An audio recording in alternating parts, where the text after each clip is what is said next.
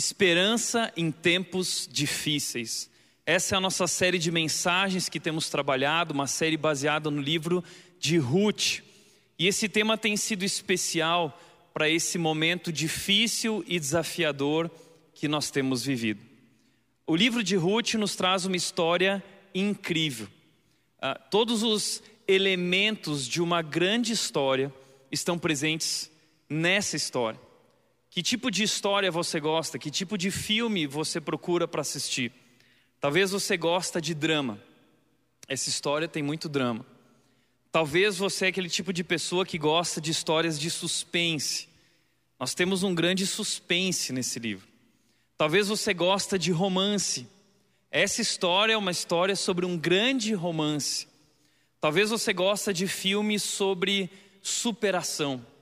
E essa é uma história sobre superação, uma história que é trágica em seu início, mas que é linda na forma como ela termina, em seu desfecho. É uma história de vitória, é uma história de sucesso, é uma história de superação. Eu gosto muito quando eu vejo filmes baseados em fatos reais. Sabe aquele filme que é baseado numa história real? Pois bem, essa história é uma história 100% baseada em fatos reais. É uma grande história que reúne todos esses elementos. É uma história que nos apresenta uma família vivendo uma grande crise.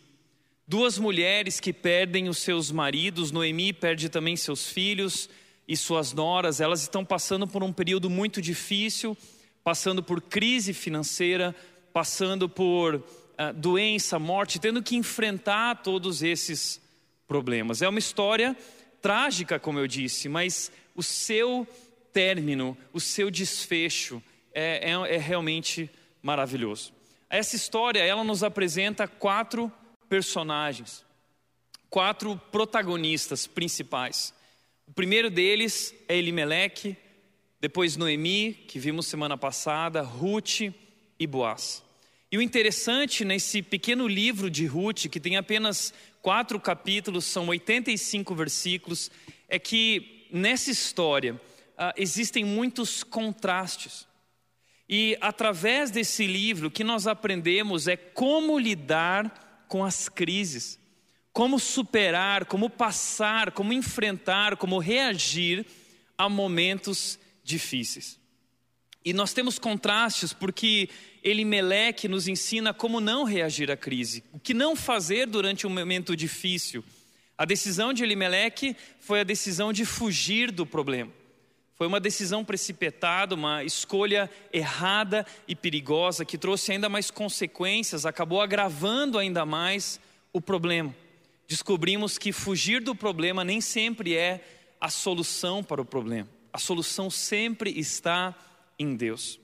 Através de Noemi também nós descobrimos como não reagir à crise, porque Noemi reagiu à crise se tornando amargurada. Ela começou a, a, culpar a Deus por tudo aquilo que ela estava vivendo, achando que Deus estava contra ela, quando na verdade Deus estava trabalhando por ela. Mas agora Ruth nos traz esse grande contraste, uma mudança, porque Ruth vai nos ensinar como reagir à crise, o que fazer em momentos difíceis. Por isso, hoje eu quero te convidar a conhecer essa mulher, a qual é, um, o livro recebe o nome dessa mulher, o livro de Ruth tem o nome dela. Por quê? Porque de fato ela é uma grande mulher. E a maneira como ela vai lidar com tudo que ela está vivendo ao seu redor e as circunstâncias difíceis, hoje nos ensina como lidar com o momento em que nós estamos vivendo e com qualquer problema que possamos enfrentar. E o que eu gostaria de te mostrar através da vida de Ruth é o seguinte: ah, você não pode controlar as coisas que acontecem com você, mas pode controlar a forma que reage a elas. De fato, nós não temos controle dos acontecimentos e das circunstâncias na nossa vida. Mas o que nós temos controle é a maneira como nós lidamos, como nós encaramos, como nós reagimos a esses problemas. E eu quero te mostrar que interessante a maneira como Ruth reagiu aos problemas. Ela fez quatro escolhas durante a crise, quatro escolhas certas. Ela lidou, ela reagiu de quatro formas que nos inspiram, nos encorajam, são exemplo para nós também em momentos difíceis. Primeira escolha de Ruth durante o período difícil foi amar. Ruth decidiu amar. Veja o que o texto diz no capítulo 1, versículos 16 e 17 diz: Ruth respondeu: Não insista comigo para deixá-la e voltar. Aonde você for, irei. Onde você viver, lá viverei. Seu povo será meu povo e seu Deus, o meu Deus. Onde você morrer, ali morrerei e serei sepultada. Que o Senhor me castigue severamente se eu permitir que qualquer coisa, a não ser a morte, nos separe. Uau! Essa é a declaração de Ruth para sua sogra Noemi. Noemi está voltando para Belém. Ela ouve a notícia no versículo 6 do capítulo 1 de que Deus agora tinha abençoado o seu povo e novamente as coisas estavam bem na sua terra, de onde ela tinha partido com Elimeleque e seus dois filhos, e agora ela volta vazia, ela perdeu seu marido, ela perdeu uh, seus dois filhos, mas ela está voltando no caminho com suas duas noras, Ruth e Orfa. E no meio do caminho ela para, se volta para as noras e diz o seguinte: Olha só, eu acho que vocês não devem vir comigo. Voltem para a casa de vocês, porque vocês ainda têm uma chance, vocês ainda podem ser felizes. A vida para mim já acabou. Eu já cheguei no fim, mas esse não precisa ser o fim para vocês. Então voltem para a casa de vocês, para os pais de vocês, para o Deus de vocês e deixem que eu viva o resto dos meus dias sozinho. E Orfa toma a decisão de voltar, mas Ruth se volta para Noemi e diz o seguinte: Ruth, de, Ruth, de, Noemi, de maneira nenhuma, eu não vou te deixar, não insista comigo para deixá-la voltar. Aonde você for, eu irei, eu vou viver lá, lá eu viverei, seu povo será meu povo e o seu Deus será o meu Deus. Então, eh, Noemi está dizendo: olha, vão buscar a, a felicidade de vocês, pensa no futuro de vocês. Mas a maneira como Ruth lida com, com essa crise é que ela não pensa em si mesma, ela não é egoísta, ela não está pensando na felicidade pessoal dela, ela não está pensando naquilo que é bom para ela, ela não está pensando na realização pessoal dela, não, ela escolheu amar. Ela decidiu amar porque ela entende que essa mulher, Noemi, é uma mulher especial e ela precisa de ajuda e ela precisa ser cuidada. E Ruth está disposta a dar a sua vida, Ruth está disposta a se sacrificar, assumindo um compromisso com Noemi de cuidar de Noemi, proteger Noemi até a morte. Talvez você já tenha ouvido falar desse compromisso em uma cerimônia de casamento. Hoje, essas palavras são muito usadas em cerimônia, no momento dos votos, quando os noivos eles declaram fidelidade e compromisso um ao outro. Mas, primeiramente, essa foi a declaração de uma nora para sua sogra. Mas é uma declaração de amor.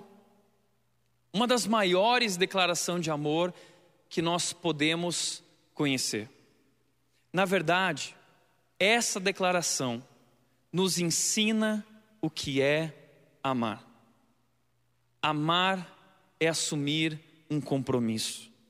Amar é sacrifício. Amar é se dar sem nada esperar. O que Noemi tinha para dar ou oferecer para Ruth? Ela não tinha nada. Então Ruth ama Noemi sem querer nada em troca. Ruth decide amá-la com esse amor sacrificial que se doa, que se entrega sem esperar nada em troca. Esse é o verdadeiro amor. Mas nós não conhecemos esse amor, porque hoje uh, o amor que vemos no nosso mundo é um amor descartável. É um amor que tem prazo de validade, dura tão pouco. É um amor que é líquido. É um amor que não tem consistência. É um amor que não tem durabilidade, é um amor que não é permanente, é um amor que não é forte. É de fato um pseudo amor. O nosso mundo destruiu o amor. É esse amor do que seja eterno enquanto durar. E dura tão pouco. Porque na verdade não é amor. Nós ah, vemos que hoje os relacionamentos ah, eles são descartáveis. E de repente um cônjuge vira para o outro e diz: É, eu vou embora porque o amor acabou. Mas a Bíblia diz que o amor ele é permanente. 1 Coríntios 13, versículo 7 diz que o amor nunca desiste. O amor nunca desiste. O amor tudo sofre, o amor tudo espera, o amor tudo crê, o amor tudo suporta. Em Eclesiastes, o autor disse que nem as muitas águas, em Cantares ele disse, nem as muitas águas podem apagar o amor. O amor é mais forte que a morte, ou seja, o amor é a força mais poderosa do universo. Mas a definição de amor está em xeque em nosso tempo. Porque para muitos, amor tem a ver com sentimento. Amor tem a ver com aquele lance de pele, de química. E isso não é amor. Na verdade, a química não sustenta o casamento. Sentimentos, uh, eles são é, é, instáveis. Nosso coração é enganoso. E o que a Bíblia nos ensina e o que esse texto nos ensina é que o amor é um compromisso. E é um compromisso dentro do casamento, o amor funciona dessa maneira, ele é até que a morte o separe. E é esse compromisso, muita gente vai dizer o seguinte: nossa, mas espera aí, esse amor é, é, é muito difícil, que complicado. Mas esse é o verdadeiro amor. E o que Ruth está falando para Noemi é, Noemi, não importa o que vai acontecer, Noemi, não importa quais são as circunstâncias, não importa qual é o preço a ser pago, eu tomei a decisão de amar você. E veja só o que diz o versículo 18: quando Noemi viu que Ruth estava decidida a ir com ela, não insistiu mais. É isso que é o amor. O amor é uma decisão, o amor é um compromisso. Amor é sacrifício. Uma história que eu ouvi de um, de um homem um, da nossa igreja que uh, a sua esposa recebeu a notícia de que sua esposa estava com câncer e ele assumiu um compromisso de amá-la até o fim, cuidando dela, e foi uma história maravilhosa entre nós. E ele me contou uma história sobre algo que aconteceu no Havaí no século XIX, quando houve um surto de lepra. E o governo do Havaí decidiu que eles iam é, reservar um espaço, uma ilha do Havaí, para enviar para lá todos os doentes, todos aqueles que tinham contraído a lepra, porque eles não podiam ter contato com outras pessoas, porque era infeccioso, então eles isolavam essas pessoas numa ilha chamada Molokai. E uma das regras para as pessoas que iam para essa ilha é que elas poderiam levar um companheiro. E esse companheiro se chamava Cocua. Era o seu Cocua. Você podia levar um companheiro que ia cuidar de você e ficar lá até o final da sua vida. E a regra era a seguinte: ele podia ir, e se ele fosse junto com você, esse companheiro, e quando ele estivesse lá, ele contraísse lepra, se você morresse, ele teria que ficar lá até a morte sozinho. E se ele não contraísse lepra depois que seu companheiro morresse, que tinha lepra, poderia voltar para sua casa. Isso era o Cocua. E existe um homem, existe um livro sobre o Havaí que conta a história de um homem que descobriu que estava com lepra, reuniu sua esposa, seus filhos e disse: Olha, eu vou precisar me retirar, me isolar na ilha de Molokai. E a sua esposa então disse o seguinte: Eu vou ser a sua Cocua, eu vou cuidar de você, eu vou com você até o fim, e onde você morrer, ali eu também serei sepultada. Uau! Isso é amor. Amor é um compromisso. Amor é sacrifício. Por isso que amar não é fácil. Amar, na verdade, dói. E quando nós olhamos para a cruz, nós estamos vivendo hoje a data da Páscoa. A Páscoa fala sobre a cruz de Jesus, o amor de Deus por nós demonstrado através da cruz, da morte de Jesus. Ali, olhando para a cruz, nós percebemos que amar dói. Amar é se entregar. Amar é sacrifício. Por isso, C.S. Lewis disse o seguinte: amar é sempre ser vulnerável. Ame qualquer coisa e certamente o seu coração vai doer e talvez se partir. Amar é se expor à dor, é se expor a circunstâncias que não podemos controlar. Por isso, quem quer amar sem sofrer, não vai amar. Quem quer amar sem ser cuspido na cara não vai amar. Quem quer amar sendo compreendido sempre não vai amar. Quem quer amar é, sem, é, é, é, sem ter que lidar com, com dificuldades não vai amar.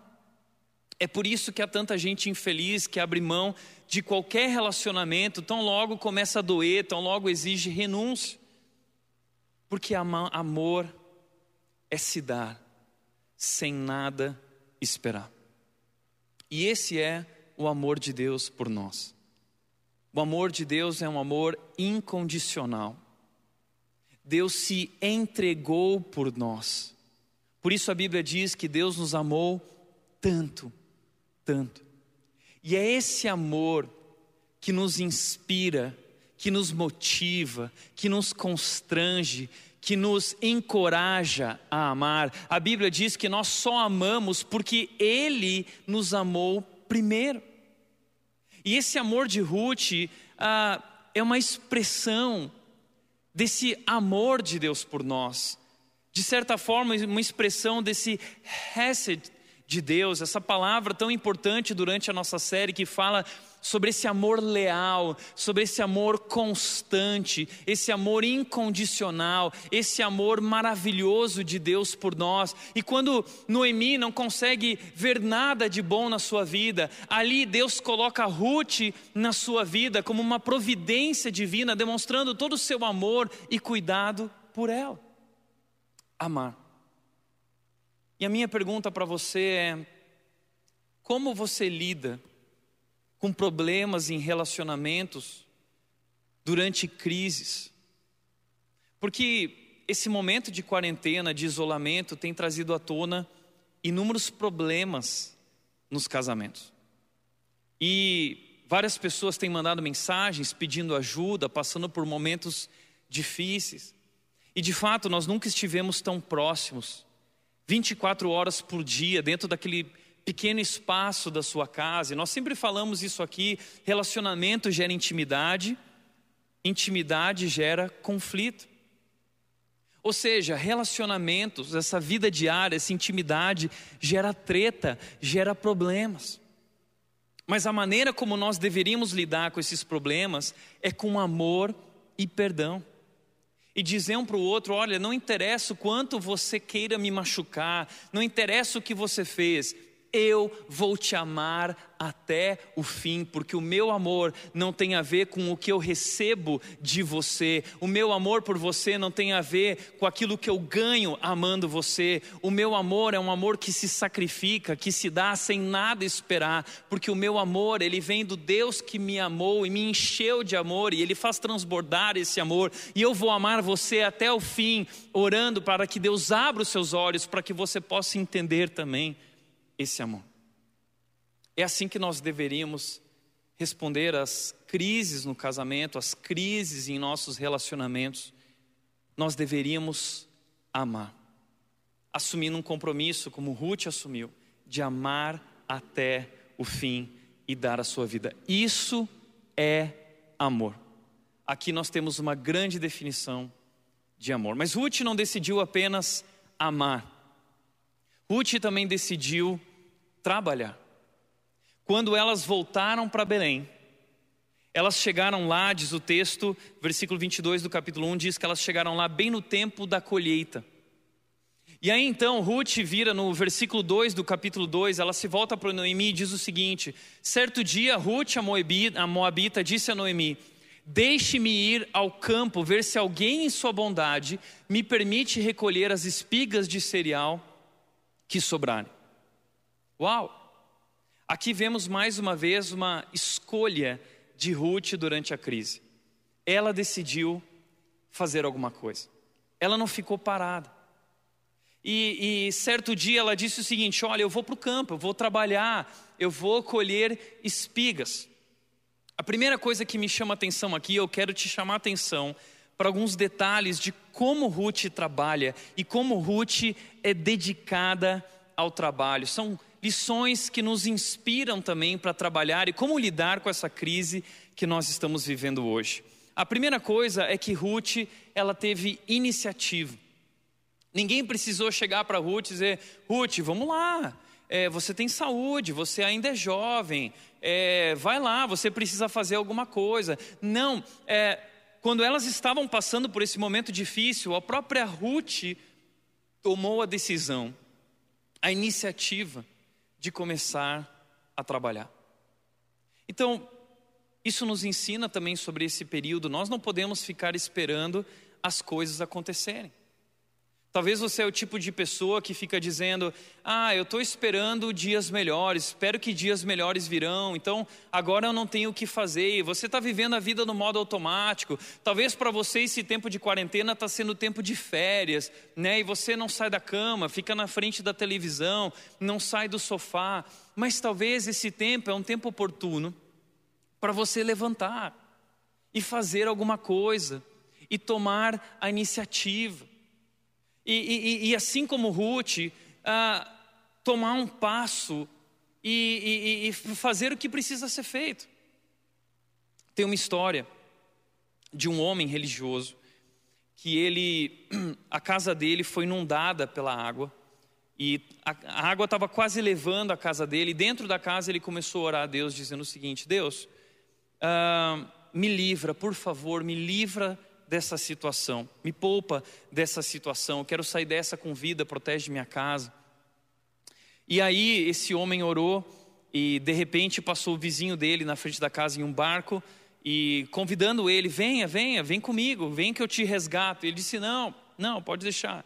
E na cabeça dele eu já orei a Deus, Deus vai trazer para mim uma saída dessa história. E aí depois passou ali outro barco com o resgate da prefeitura. E ele disse, não, muito obrigado. E aí depois passaram os bombeiros também com outro barco querendo resgatá-lo. E ele disse: Não, é, tá tudo bem. Só que aconteceu, as águas levaram a casa dele, esse homem acabou morrendo. E diz a história que quando ele chegou lá no céu, ele chegou para Deus e disse assim: Puxa, Deus, eu não consigo entender. Por que o Senhor não me livrou dessa situação? Eu orei para você. E diz a história que Deus virou para esse homem e disse o seguinte: Quem não entende, sou eu. Porque eu enviei para você o teu vizinho, eu enviei para você o resgate da prefeitura, eu enviei para você os bombeiros, mas você não atendeu, você não reagiu, você não correspondeu. E muitas vezes é assim conosco. Nós ficamos esperando Deus fazer alguma coisa, achando que a solução vai cair do céu e tudo vai se, tudo vai acontecer automaticamente, tudo vai acontecer naturalmente. Mas não é assim que as coisas funcionam. A fé sem ação é ilusão.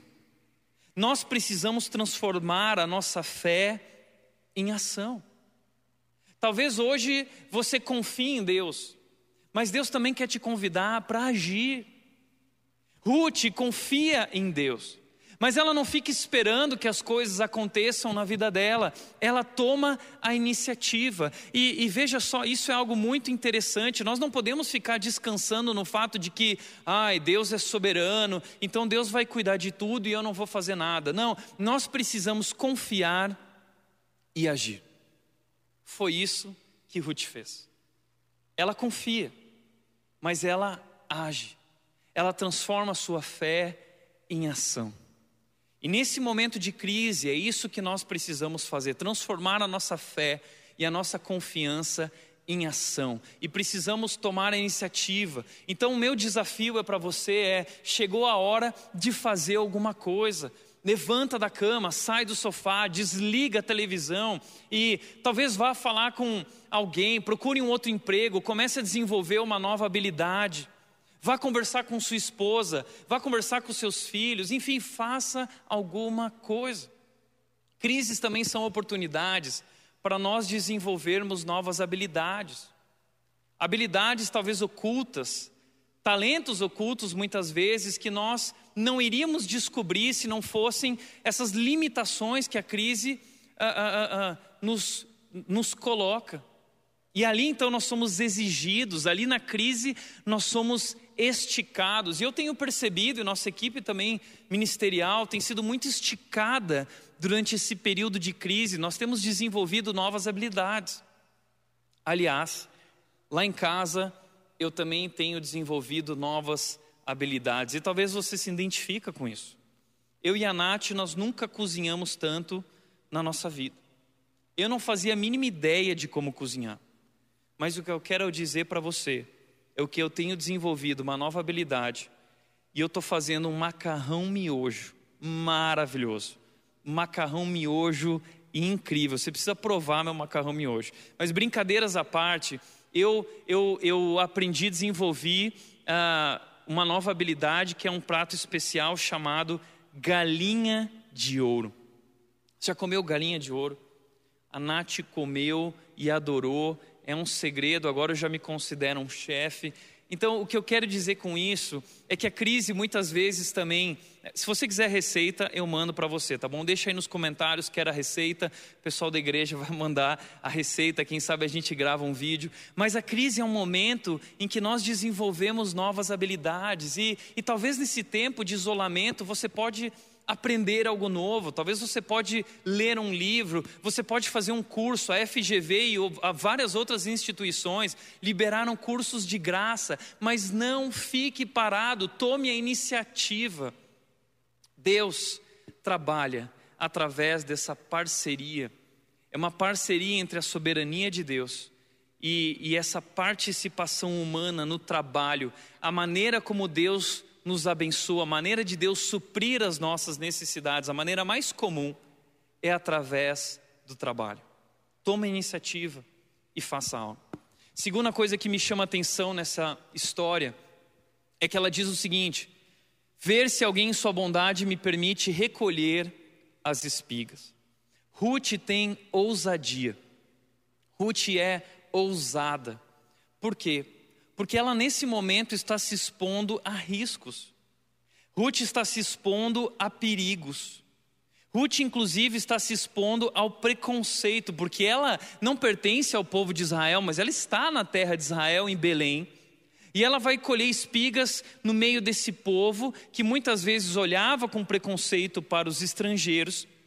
E existia uma lei, em Levíticos 19, em Deuteronômio também, que dizia que nas colheitas, uma lei que Deus colocou para o seu povo, que nas colheitas, quando os ceifeiros estivessem recolhendo os feixes e as espigas, aquilo que caísse no chão não deveria ser recolhido.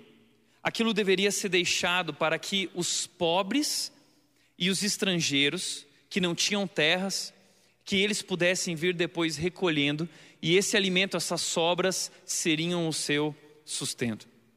Então Ruth vai se aproveitar dessa lei. O problema é que nem todos os donos de terra praticavam isso. Alguns donos não queriam perder nada. Alguns não permitiam que certas pessoas entrassem na sua propriedade. Então, Ruth, o que ela está dizendo é o seguinte: ver se alguém em sua bondade me permite, porque era necessário ter a permissão dos donos da terra para que você viesse atrás dos ceifeiros, recolhendo essas espigas que sobrassem. Mas Ruth não tem medo de ouvir não. Ruth é corajosa. Ela não tem medo do fracasso, ela não tem medo de fracassar. E esse é o problema porque muitas vezes nós não avançamos, porque nós temos medo, temos medo de fra fracassar e nós nunca é, tentamos. Mas Ruth diz: Eu vou tentar. E ela é corajosa o suficiente, ela é usada o suficiente para se expor a esses riscos e, e perigos e a qualquer preconceito que ela possa enfrentar. Mas o que nós vemos também nessa história é que Ruth, ela é humilde. Ela não tem só iniciativa, ousadia, mas ela tem humildade. Porque ela vai recolher as espigas de cereal que sobrarem. Isso era algo para pessoas pobres. Isso era algo para o mendigo, isso era algo para os estrangeiros, pessoas que não tinham nada. E muitas vezes tem pessoas que não sabem ser humildes como Ruth. A gente está vivendo hoje uma geração que não quer as sobras, que não quer trabalhar colhendo espigas. Uma geração que quer ser Boaz. Boaz é o dono dessas terras. Ah, eu quero ser Boaz, eu quero ser o dono das terras, eu quero, eu sou o cara, eu não nasci para colher espigas, eu nasci para ser dono de terras, eu nasci para ser gerente, eu nasci para ser presidente, eu nasci para ser CEO. Mas infelizmente, pessoas que não estão dispostas a começar pequeno e não têm humildade suficiente para isso. Não, por esse salário eu não mereço isso, as habilidades que eu tenho, eu tenho um talento especial, eu tenho muito potencial, eu não preciso passar por isso, eu não tenho que me submeter a esse tipo de trabalho difícil, a esse tipo de, de chefe de empresa. São pessoas que não têm humildade. Agora, Ruth não está pensando em nada disso. Ruth é humilde.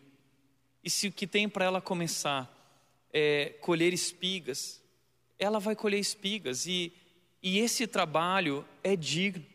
Nós temos que entender isso que não existe nenhum trabalho insignificante. Esse trabalho é tão digno como qualquer outro trabalho. E muitas vezes é através de pequenas oportunidades que Deus abre para nós grandes oportunidades. É o que vai acontecer na história de Ruth, através dessa pequena oportunidade, desse trabalho aparentemente ruim, insignificante, que algo grandioso vai acontecer na vida de Ruth.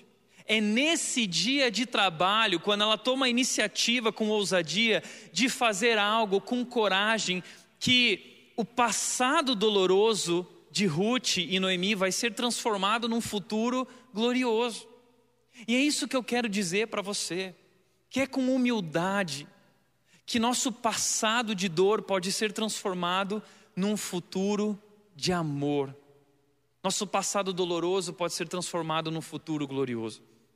Eu sempre conto a história do Flávio, não vou contá-la inteira aqui, mas o Flávio Cadeirante chegou em Dayatuba, não conseguia emprego, tendo um baita currículo, vindo uh, de São Paulo, e de repente chega aqui, passa mais de um ano sem conseguir emprego, e é o único emprego que surgiu para ele que não condizia com o currículo dele, era uh, como caixa de mercado.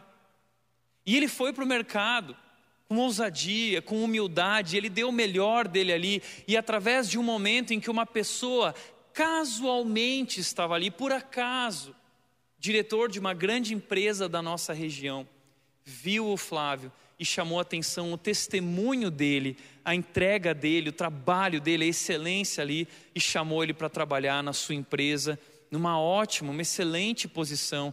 E o Flávio tem sido tão, tão, tão abençoado através dessa pequena oportunidade que surgiu, que ele agarrou com unhas e dentes. Por isso o que eu quero te dizer é se a crise afetou a sua vida, se você está passando por um tempo de mudança, para de ficar esperando a melhor oportunidade.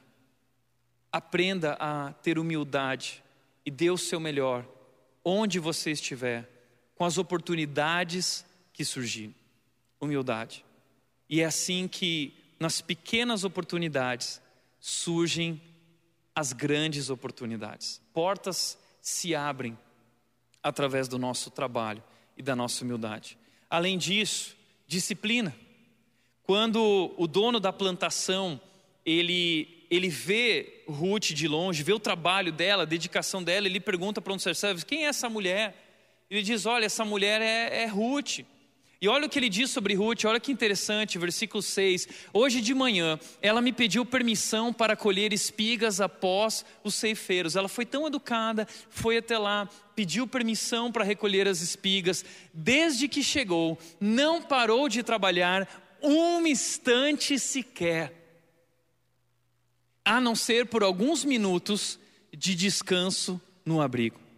Olha só, é, trabalhar debaixo do sol, na plantação, recolhendo espigas, abaixa, levanta, carregando peso junto no cesto, não é um trabalho fácil, é trabalho árduo. Mas Ruth, para Ruth não tem tempo ruim, Ruth não é braço curto, Ruth não é preguiçosa, ela trabalha com ritmo e disciplina, não parou de trabalhar um instante sequer. Veja só, a Bíblia fala sobre isso. A Bíblia diz em Provérbios, capítulo 12, versículo 11, que quem trabalha com dedicação, quem trabalha com dedicação, terá fartura de alimento. Mas quem vai atrás de fantasias não tem juízo. Provérbios 21, 5 diz o seguinte: quem planeja bem e trabalha com dedicação, prospera. Mas quem tem pressa e busca atalhos, acabará pobre. Talvez isso represente um pouco da nossa geração, uma geração que está procurando um caminho mais fácil, uma geração que busca atalhos, uma geração muito apressada e que não planeja bem, que não tem paciência, que não tem resiliência e que não tem disciplina, porque o sucesso ah, não tem a ver com quem vai mais rápido, mas tem a ver com quem tem ritmo, disciplina para manter a constância. Nós precisamos ser constantes. E, e, e, sucesso na nossa vida, e vitória, e prosperidade, crescimento, tem a ver com tempo de dedicação e muita dedicação. E é por isso que Ruth vai encontrar aqui nesse momento uma grande oportunidade, porque ela vai ser reconhecida pelo seu trabalho árduo, isso vai chamar a atenção das pessoas que estão ao seu redor. E disciplina talvez é uma das dificuldades de muitas pessoas. Certa escritora disse o seguinte: uma geração, ah, nós somos hoje, ou temos hoje, uma geração que acha que trabalha muito, mas na verdade só trabalha mal. Tem muita gente que realmente é assim, talvez muitas pessoas trabalham muito, mas muita gente acha que trabalha muito, mas na verdade só trabalha mal. Por quê? Porque não trabalha com disciplina, não trabalha focado. Nós temos inúmeros inimigos da produtividade. Quais são? Deixa eu mostrar rapidamente alguns ladrões da produtividade. As redes sociais, muitas vezes está trabalhando, mas está mexendo no celular. Imagina Ruth. Ah, deixa eu dar uma olhadinha no Instagram agora aqui. Né? E aí fica lá, passa um tempão, perde o foco, demora para voltar. Isso acaba impedindo a nossa produtividade. Outro inimigo, multitarefas, fazendo várias coisas ao mesmo tempo, achando, não, olha como eu sou bom, eu faço várias coisas ao mesmo tempo. A ciência já provou que isso não funciona, nosso cérebro não é multitarefa. E se nós queremos fazer algo bem feito e excelente, precisamos nos concentrar muito naquilo. Ah, outro inimigo da produtividade, o cafezinho, toda hora é o cafezinho, vai lá, conversa, cafezinho, essas coisas vão impedindo a nossa produtividade, incapacidade de dizer não, vai assumindo um monte de coisas sem avaliar qual é a sua prioridade, o que somente você pode fazer e o que é mais importante. E assume um monte de coisas e simplesmente não dá conta, faz tudo mal feito. Aí nós temos também o inimigo da procrastinação, deixa tudo para a última hora. Temos também o problema dos maus hábitos, maus hábitos de alimentação, maus hábitos de saúde, dorme tarde, não dorme o suficiente, e todas essas coisas acabam afetando a nossa produtividade. Então eu concordo com essa escritora que muitas vezes o nosso problema não é que trabalhamos muito, mas trabalhamos mal. E Ruth nos ensina disciplina.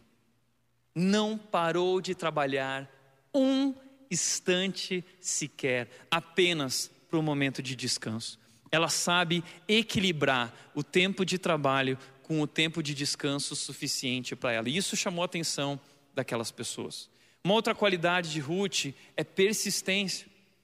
Ruth não desiste. Veja o que diz o texto. Ah, Ruth, capítulo 2, versículo 23 diz assim: Ruth trabalhou com as servas nos campos de Boaz e recolheu espigas com eles, com elas até o final das colheitas da cevada e do trigo. É por isso que eu digo, a vida, o trabalho, a nossa carreira não é só uma corrida de 100 metros, é uma maratona. E nós precisamos aprender a não dar o nosso melhor apenas em um dia, mas ao longo dessa maratona, aprender a dosar a nossa respiração, o nosso ritmo e ir até o fim. Ruth foi até o fim, ela foi até o final das colheitas da cevada e do trigo. Ela aguentou, ela persistiu. Perseverança, persistência é o segredo para nós alcançarmos aquilo que nós realmente estamos buscando. E esse foi o segredo na vida de Ruth: essa humildade, essa iniciativa, essa ousadia, essa persistência e disciplina levaram ela a essa grande oportunidade que está surgindo a partir do trabalho e da dedicação dela. Mas por último, e muito importante quando nós falamos de trabalho, além de todas essas qualidades e princípios importantes, Ruth trabalha com propósito. Ela não trabalha apenas para enriquecer, ela não trabalha, trabalha apenas por reconhecimento, ela não trabalha, trabalha apenas para adquirir, ela trabalha para sustentar Noemi. Veja o que diz o texto versículo 17 diz assim: Ruth colheu cevado o dia todo, e à tarde, quando debulhou o cereal, encheu quase um cesto inteiro. Aqui o hebraico traz uma palavra que é efa, e essa palavra efa significa 20 litros. 20 litros é mais ou menos, talvez um pouco mais, é 20 é quilos ela encheu um cesto de 20 quilos. Imagina ela pegando um cesto de 20 quilos e levando esse cesto com ela. É, é uma mulher que trabalha com trabalho árduo, com dedicação. Carregou tudo para a cidade, foi até a cidade e mostrou a sua sogra. Também lhe deu tudo o que havia sobrado da refeição. Ela tinha recebido uma refeição uh, no seu almoço, ali, uma oportunidade, e ela separou uma parte para a sogra dela, porque ela não pensa só em si mesma, lembra? Ela pensa nos outros, e é isso que é propósito. Propósito é ser meio para um fim que não é você. Propósito é ser meio para um fim que não é você. E Ruth trabalha como meio, como ferramenta, como um instrumento para abençoar Noemi. Ruth é a providência de Deus na vida de Noemi. Uau! Propósito. Por que você trabalha? Por que você se dedica? Qual é a tua motivação? A motivação de Ruth era ajudar Noemi, cuidar de Noemi, sustentar Noemi e transformar o coração amargurado de Noemi para que ela pudesse ser feliz novamente. É isso. E através dessas qualidades, que algo vai acontecer na vida de Ruth. Veja o que diz o texto, lá no começo do capítulo, versículo 3 diz: Ruth saiu para colher espigas após os ceifeiros. Ela foi lá. Aconteceu de ela ir trabalhar num campo que pertencia a Boaz, parente de seu sogro Elimeleque. Eu quero te chamar a atenção para essa palavra, aconteceu. Aconteceu. Ela estava lá procurando um lugar para trabalhar, para ir atrás, e de repente, trabalhando, ela foi parar nesse campo.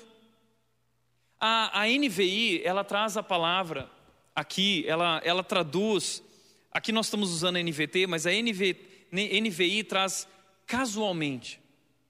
Uma outra versão traz coincidência. Por coincidência, ela caiu no campo de Boaz. Outra versão da Bíblia, a tradução, traz a por acaso, a nova tradução da linguagem de hoje. Outra versão, a revista e corrigida, traz por sorte. Por sorte. Ai que sortuda que Ruth é. Entrou no campo de Boaz. E Boaz é justamente um homem muito rico que é parente de Limeleque e Noemi. E existia naquela época uma lei, a lei do levirato, que alguém da família, existia essa ideia também do parente resgatador, que se a mulher não tivesse mais filhos, algum parente podia resgatar essa mulher e se casar com ela para dar uma descendência para aquele homem que havia morrido. Isso era muito comum naquela época. E Noemi não tinha pensado nessa possibilidade. Ela disse: Ruth, é, é, volta para o seu lar. Quem sabe você pode encontrar um marido lá, porque eu não tenho mais filhos e não tenho como te ajudar. Mas Deus é o Deus todo-poderoso. E Ele é capaz de fazer infinitamente mais do que tudo que somos capazes de pensar ou imaginar. E é isso que Deus está fazendo. Deus está se revelando. Não é sorte, é Deus. Não é por acaso, não é coincidência. Não foi casualmente, não foi algo que aconteceu, foi algo que foi escrito na agenda de Deus, um plano traçado no céu. E quando Ruth se dispõe, quando Ruth trabalha, quando Ruth trabalha, transforma sua fé em ação, Ruth vai de encontro com a providência de Deus, com o plano de Deus na sua vida e portas se abrem, algo está acontecendo nesse momento.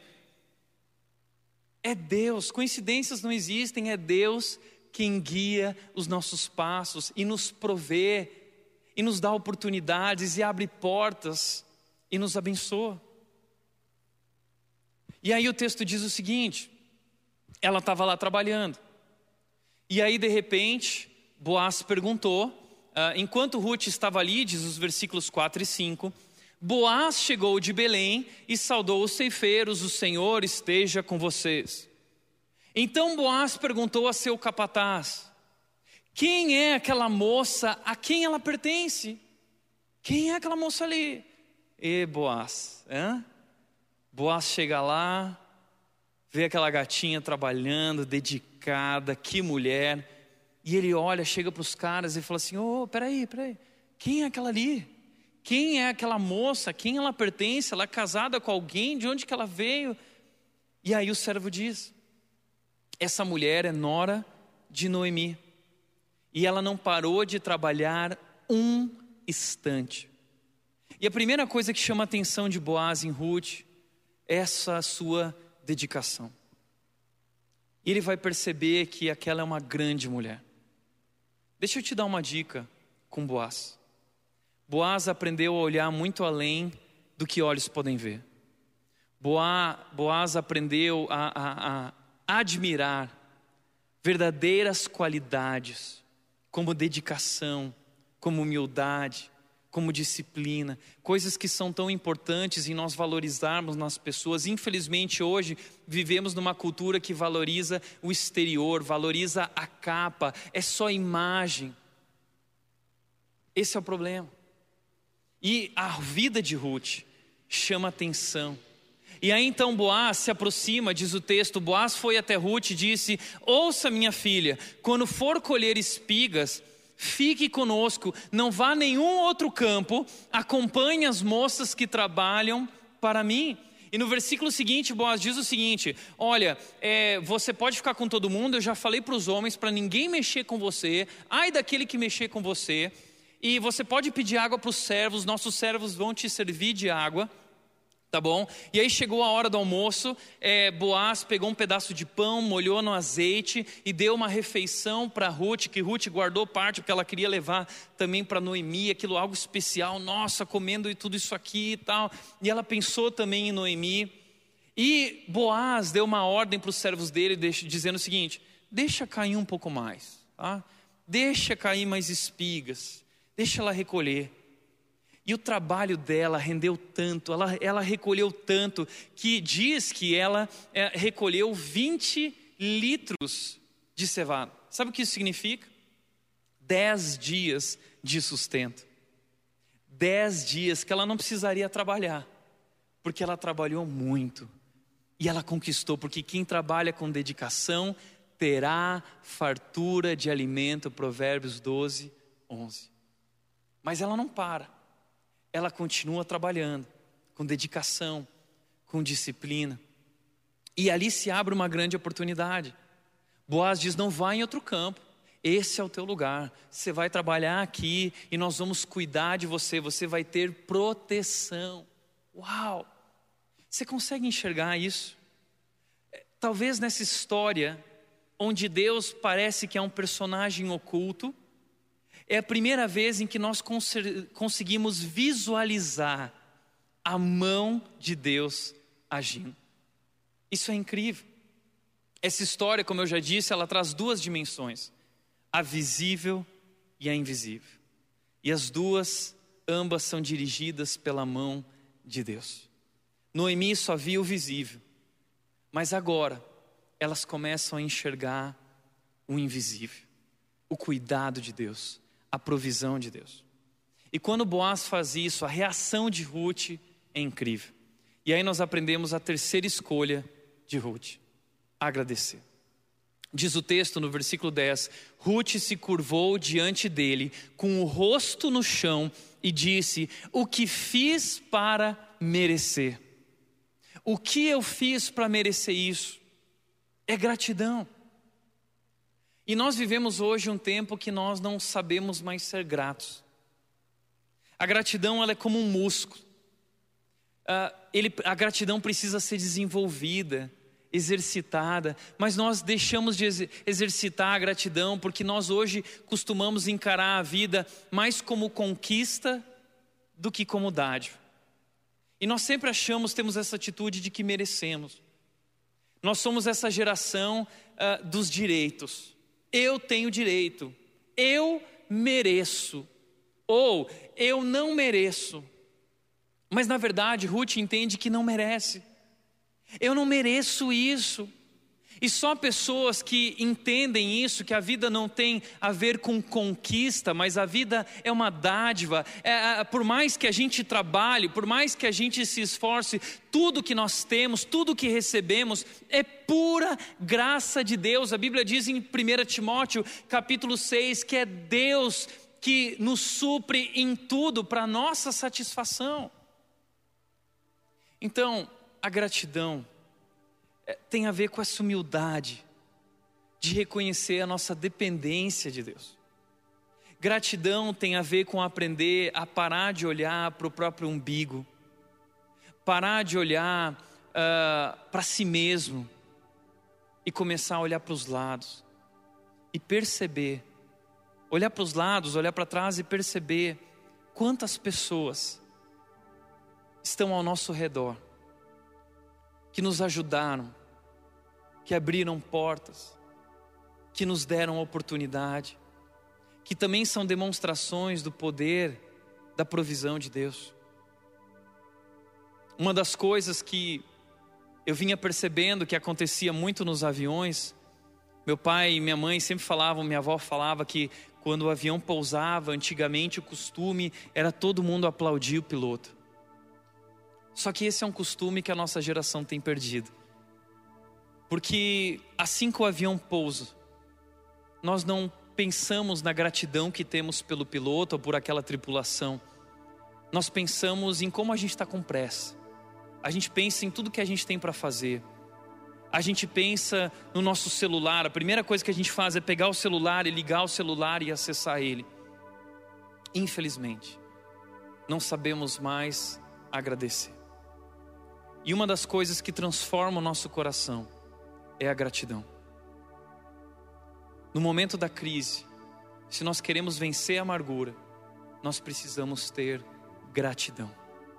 Gratidão. E aí, o versículo continua dizendo: Sou apenas uma estrangeira. Ruth é uma moabita. Isso é algo importante da gente entender. Ruth é moabita, ela não é daquele povo, ela, ela pode viver preconceito, mas ela é, é, é grata porque ela reconhece a sua condição. Os moabitas eram inimigos. A história dos moabitas na Bíblia é incrível. O povo de Moabe veio através de Ló, sobrinho de Abraão. Uma história muito triste quando as filhas embebedaram Ló, tiveram relações com ele, veio um filho e veio, veio esse povo de Moab que se tornou inimigo de Israel. E, e Ruth pertence a esse povo. E o que isso nos mostra, o que essa história mostra, é que o amor de Deus está sobre todos, a graça de Deus alcança todos nós, não importa quem você é, não importa qual é a sua história, não importa qual é o seu passado, Deus ama você e existe um lugar para você na família de Deus e na história de Deus. Ruth chega para Noemi e fala o seguinte: O Senhor não deixou de lado sua bondade, tantos pelos vivos como pelos mortos. Ruth chega para Noemi, e aí Noemi ah, ela, ela diz para Ruth o seguinte: Eu estava lá no campo de Boaz. E, e, e, de repente Boaz se aproximou e ele me ajudou. E, e olha o que eu trouxe aqui para nós. E aí Noemi, quando ouve isso, ela fica maravilhada. Ela diz: O Senhor não deixou de lado a sua bondade, tanto pelos vivos como pelos mortos. Esse homem é um dos nossos parentes mais próximos, o resgatador de nossa família. E a palavra que Noemi usa aqui é a palavra Hesed. E pela primeira vez agora Noemi, os olhos dela se abrem para enxergar o cuidado de Deus, o Hesed de Deus, a bondade de Deus, a providência de Deus. E agora ela entende: Deus não está contra mim, Deus está comigo. Deus está conosco. Deus mostrou agora a sua bondade tanto pelos vivos como pelos mortos. Nossas vidas estão debaixo da mão de Deus e do cuidado de Deus. Uau! Veja o que está acontecendo. E por último, em quarto lugar, a quarta escolha de Ruth foi obedecer. Quando termina a colheita de cevada, é então que que Noemi se volta para Ruth e fala para Ruth o seguinte: Ruth, agora eu quero que você faça o seguinte: você vai até essa plantação à noite, você vai lá até Boaz e você vai se aproximar dele, lançar sua capa sobre ele, dizendo que você gostaria de se casar com ele. E, e Noemi está dando ah, ali explicando para Ruth como funciona naquela cultura essa questão do parente resgatador. E Noemi, Ruth então diz: Farei tudo que você disse, respondeu Ruth. Assim, naquela noite, ela desceu até a eira e seguiu as instruções de sua sogra. E lá foi Ruth. Ela fez tudo conforme Noemi tinha dito. E esse é um contraste com esse povo de Deus, Israel, vivendo o período de juízes, cada um fazia o que achava que era melhor para si mesmo, correto aos seus olhos. Ruth é uma pessoa que decide se submeter e decide obedecer. E esse é o segredo do que Deus vai fazer na vida de Ruth. A obediência é o segredo. E talvez nos momentos de crise nós deveríamos aprender a ter a mesma atitude de Ruth em obediência talvez em obediência a alguma autoridade, talvez em obediência aos nossos pais, talvez em obediência ao seu líder ou pastor ou ao seu chefe. Porque muitas vezes Deus está se revelando a nós, Deus está se expressando para nós, Deus está mandando um recado para a gente através das pessoas que vivem ao nosso redor. E ao invés de questionarmos, nós podemos obedecer e através da obediência, Deus abençoa. E é isso que acontece. Eu vou fazer tudo, Noemi, conforme você disse. E ela está correndo um risco, porque ela não sabe qual vai ser a reação de Boaz. E sabe o que acontece? Deixa eu te contar essa história. Ruth entra na colheita, no fim da colheita, e diz que era o momento em que Boaz estava na eira, por quê? Porque todo o produto da colheita estava lá nesse lugar chamado eira, onde eles separavam e trabalhavam todo, toda a cevada e as espigas. E ali Boaz está dormindo, porque ele está cuidando de tudo aquilo para que nenhum ladrão venha retirar, ele está dormindo lá junto com aquelas coisas. E aí Ruth entra lá, imagina essa cena, cena de filme. Ruth entra e Ruth vai devagar, diz a Bíblia que Boaz, ele tinha comido, jantado, estava alegre, ele foi dormir. E quando ele está dormindo, Ruth vai lá e tira, descobre os pés dele e ela deita aos pés de Boaz. E sabe o que vai acontecer? Eu não vou te contar, porque essas são cenas do próximo capítulo, tá bom? Porque a partir daí, Deus vai começar a transformar esse passado de dor em um futuro glorioso. Que história! Que história! Que Deus! É o que Deus quer fazer também nas nossas vidas. Se nós estivermos dispostos a amar, trabalhar, agradecer e obedecer. Escolhas simples que transformaram a vida dessas mulheres. Agora eu quero te falar algo. O que Boaz diz para ela, eu vou te dar um gostinho do que Boaz disse sobre Ruth. Veja o que ele diz no versículo 11: Toda a cidade sabe, Ruth, todo mundo sabe que você é uma mulher virtuosa. Todo mundo sabe. Esse testemunho, a vida de Ruth, a maneira como ela reage às crises, inspira as pessoas e traz admiração nas pessoas. E é isso que Boaz viu nessa mulher. Uma mulher virtuosa, uma mulher especial. E é isso que Deus está te convidando, te dando uma oportunidade hoje de ser essa mulher virtuosa, de ser um homem de Deus, liderar a sua família, enfrentar essa crise, ser corajoso, ser ousado, ir em frente, fazer o que precisa ser feito. Por isso, para refletir e praticar, primeiro lugar, o amor é um compromisso permanente que resiste ao tempo e às circunstâncias. O amor é um compromisso permanente que resiste a tudo. Nem as muitas águas podem apagar o amor. O amor é mais forte que a morte. O amor é a força mais poderosa do mundo. E Deus nos chama para amar. Segundo lugar, coincidências não existem. É Deus quem guia os nossos passos e nos abençoa. Não é por acaso, é sempre Deus tudo a ver com Deus, tem tudo a ver com Ele. E terceiro e último lugar, Deus ama você profundamente e está cuidando de cada detalhe da sua vida. Nosso Deus não é o Deus apenas todo-poderoso, Ele é o Deus todo cuidadoso, Ele é o Deus todo amoroso. E Ele não é só um Deus de milagres, Ele é um Deus de detalhes. Deus que está cuidando dos mínimos detalhes da nossa vida, como diz Lucas 12, 7, quando diz que Deus conhece e contou cada fio de cabelo da nossa cabeça. Isso significa que Deus conhece e cuida dos mínimos detalhes da nossa vida. Deus ama você.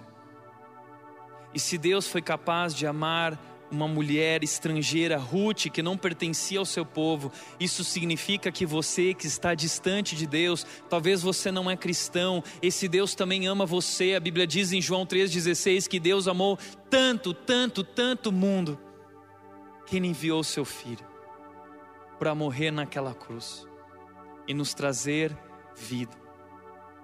É isso que nós celebramos nesse dia que é a Páscoa nós celebramos esse amor maravilhoso de Deus, esse amor constante de Deus, esse amor profundo de Deus. E o fato de Jesus Cristo ter vindo morrer no nosso lugar, naquela cruz. Mas ele venceu a morte, ele ressuscitou, e a sua ressurreição nos traz vida, nos traz esperança de que nós também temos um futuro glorioso com Ele. Essa é a nossa esperança. Assim como Ruth, não importa qual é a sua história, se você viveu uma história de dor, um drama até aqui, só tragédia, em Cristo Deus quer transformar o seu passado doloroso em um futuro glorioso. Deus ama você. Meu desejo é que Deus abençoe a tua vida através dessa mensagem que Deus tenha falado contigo. Feche seus olhos aí, eu quero orar junto com você. Pai, nós queremos te agradecer, Deus, por esse teu amor incrível, por esse teu amor maravilhoso, pelo teu cuidado, pela tua soberania. Queremos te agradecer, Deus, porque na cruz tu fizestes por nós o que não poderíamos fazer. Tu destes a vida por nós. E ao ressuscitar, derramaste sobre nós a tua graça e poder para viver e para sermos transformados, Deus. Mas se esse amor nos inspira e nos impulsiona, Deus, e Ele é o nosso fundamento nesse tempo de crise e dificuldade, que nós possamos, Deus, também com sabedoria, tomar decisões certas, fazer as escolhas certas, reagir a esse tempo de crise da maneira certa. E que o Senhor abençoe todos aqueles que estão aí do outro lado, ouvindo e assistindo essa mensagem. Que o Senhor os ajude a amar, a trabalhar, a agradecer e a obedecer. Colocamos nossas vidas em tuas mãos, Deus, em nome de Jesus. Em nome de Jesus. Amém. Amém. Espero que Deus tenha falado com você. Gostaria de dizer para você que daqui a pouco, às duas horas da tarde, nós lançamos a, o programa do Mundo Red Kids, o nosso programa infantil aqui da Red, e ele está sensacional. Então fica preparado aí para participar desse momento também. Muito obrigado por ter estado conectado com a gente. Que Deus abençoe a sua vida. Uma feliz Páscoa, uma excelente semana e até domingo que vem.